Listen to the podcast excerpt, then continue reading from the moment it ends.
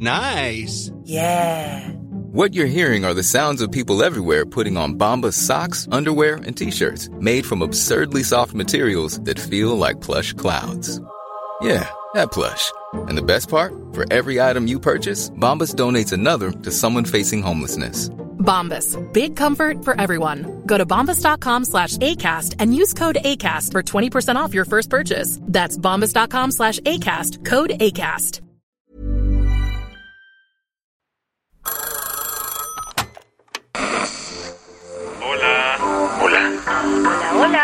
¿Estás ahí?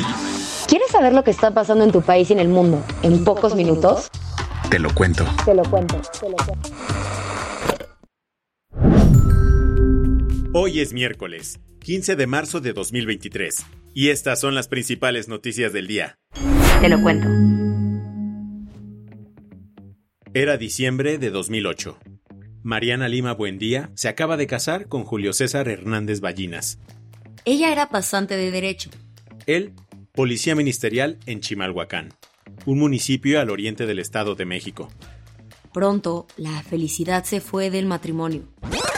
Mi hija se casa con él el, el 13 de diciembre del 2008. Mi hija vive casada con él 18 meses. A la tercera semana le puso su primer golpiza. Allí se terminó la luna de miel que habían iniciado y fue una vida de extrema violencia esos 18 meses. Como años después contaría Irinea Buendía, mamá de Mariana, la violencia era constante y llegó al límite el 29 de junio de 2010, cuando Julio César Hernández asesinó a su esposa en la casa que compartían. Desde el principio, Julio César argumentó que Mariana se había suicidado. Por sus conectes, logró que las autoridades no investigaran bien el crimen. Así, el caso fue sellado por la Procuraduría del Estado de México con la versión del feminicida. Mariana Lima se había suicidado.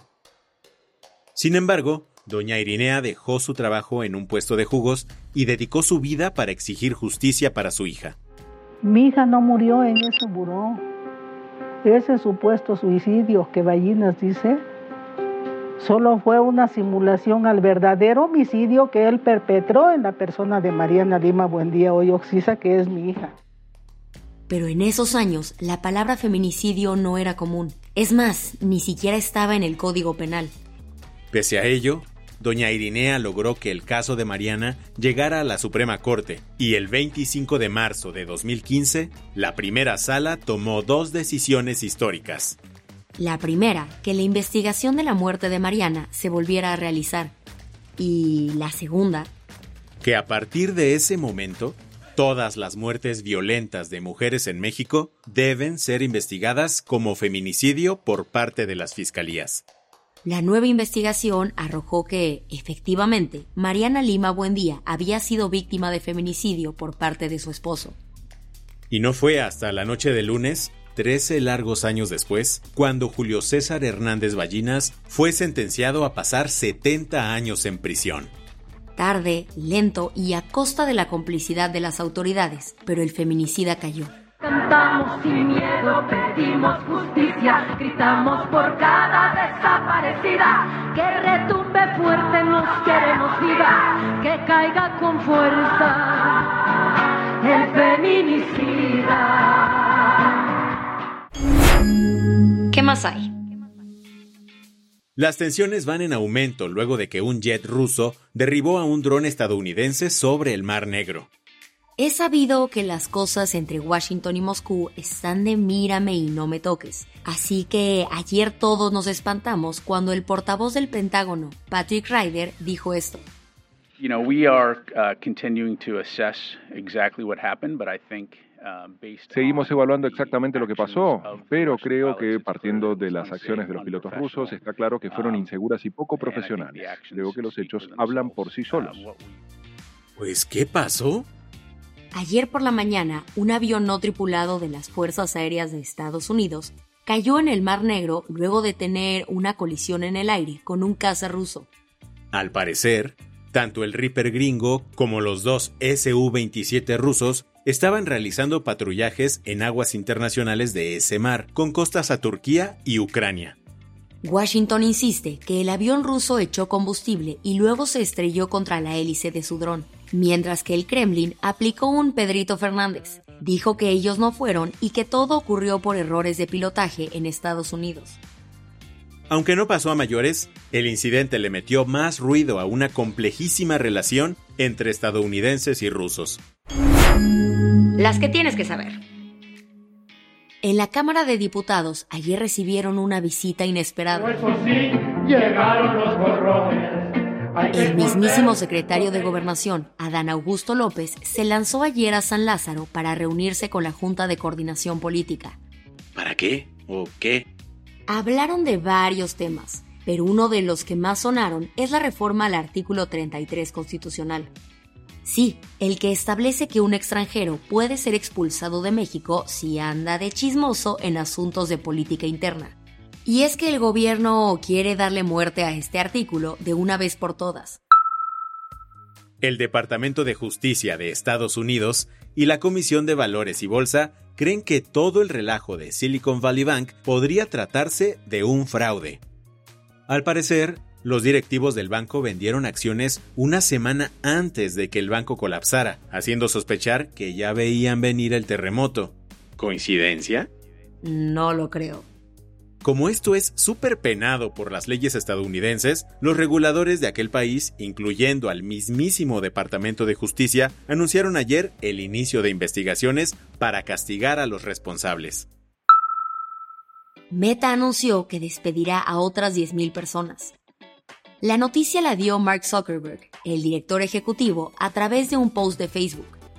La reestructuración de la empresa también implica el cierre de 5.000 vacantes y de todos sus proyectos no prioritarios. Todo esto se produce menos de seis meses después de que el bebé de Zuckerberg anunciara 11.000 despidos. No hay vuelta atrás. La Copa Mundial de la FIFA cambiará a partir del 2026.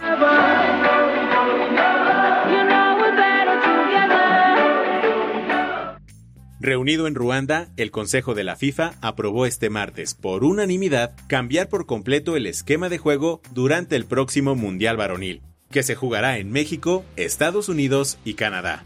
¿Los cambios principales? En lugar de 32 selecciones, ahora jugarán 48, las cuales se dividirán en 12 grupos de 4 equipos cada uno. Avanzarán a 16 avos de final las mejores dos selecciones de cada grupo, más 8 equipos que hayan quedado en tercer lugar. En total habrá 104 partidos, en lugar de los 64 que existían hasta Qatar. La del vaso medio lleno. La escritora mexicana Guadalupe Nettel fue nominada al International Booker Prize por su novela La hija única. Y no es cualquier cosa, pues es uno de los premios literarios más prestigiosos de habla inglesa. A pesar de que el libro se publicó originalmente en español, la traducción de Rosalind Harvey llevó el nombre de Nettel a la lista final junto con otros 13 escritores nominados. Con esto cerramos las noticias más importantes del día. Yo soy Isabel Suárez. Y yo soy Baltasar Tercero. Gracias por acompañarnos hoy en Te lo cuento. Nos escuchamos mañana. Con tu nuevo shot de noticias. Chao.